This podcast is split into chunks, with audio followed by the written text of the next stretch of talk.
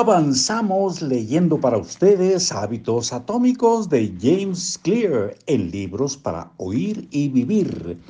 Les habla Marcos Alfredo Coronado y tengo el gusto de continuar con esta lectura que dice, la maestría requiere práctica, pero entre más practicas algo, más aburrido y rutinario se vuelve.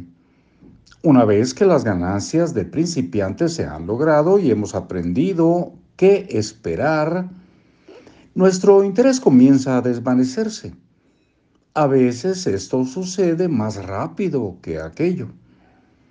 Todo lo que tienes que hacer es presentarte en el gimnasio varios, días seguidos o publicar un par de posts a tiempo y saltarte un día no parece ser mucho las cosas van bien. Es fácil racionalizar que se puede tomar un día libre porque estás en una buena posición. La mayor amenaza al éxito no es el fracaso, sino el aburrimiento. Nos eh, aburrimos de nuestros hábitos porque dejan de fascinarnos. El resultado se vuelve previsto. Y conforme nuestros hábitos se vuelven ordinarios, empezamos a desviarnos de nuestro progreso para buscar novedad.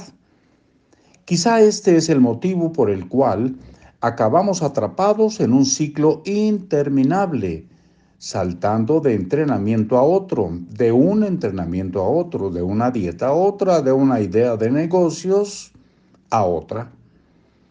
Tan pronto como experimentamos el más ligero baño de motivación, empezamos a buscar una nueva estrategia, incluso si la anterior sigue funcionando. Como notó Maquiavelo, los hombres desean novedad a tal grado que aquellos a quienes les va bien desean un cambio tanto como aquellos a los que les está yendo mal. Tal vez esta es la razón por la que muchos productos que generan hábitos son los que proporcionan formas continuas de novedad. Los videojuegos proporcionan novedad visual. La pornografía proporciona novedad sexual. La comida chatarra nos proporciona novedad culinaria. Cada una de estas experiencias ofrece elementos continuos de sorpresa. En psicología esto se conoce como recompensa variable. Las máquinas tragamonedas son el ejemplo más común proveniente de la vida real. Los apostadores obtienen el premio principal de vez en cuando, pero en intervalos que no pueden predecirse. El ritmo de las recompensas es variable. Esta variabilidad eh, provoca una descarga muy alta de dopamina, realza los recuerdos en la memoria y acelera la formación de hábitos. las recompensas variables no crearán un anhelo.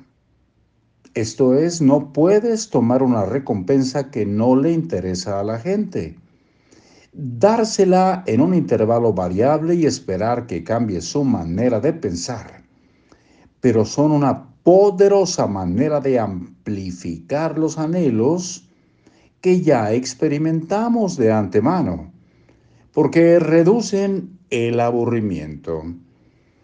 El punto más atractivo del deseo ocurre en el lugar intermedio entre el éxito y el fracaso. La mitad del tiempo obtienes lo que quieres. La mitad del tiempo no lo obtienes.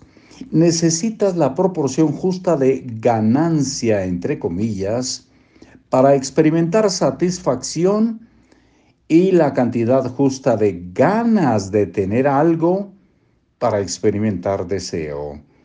Este es uno de los beneficios de seguir la regla de risitos de oro. Si ya estás interesado en un hábito de antemano, trabajar en desafíos de dificultad manejable es una buena manera de mantener las cosas interesantes. Y aquí le paramos por hoy. Regresamos muy pronto. ¿Están de acuerdo? Hasta luego.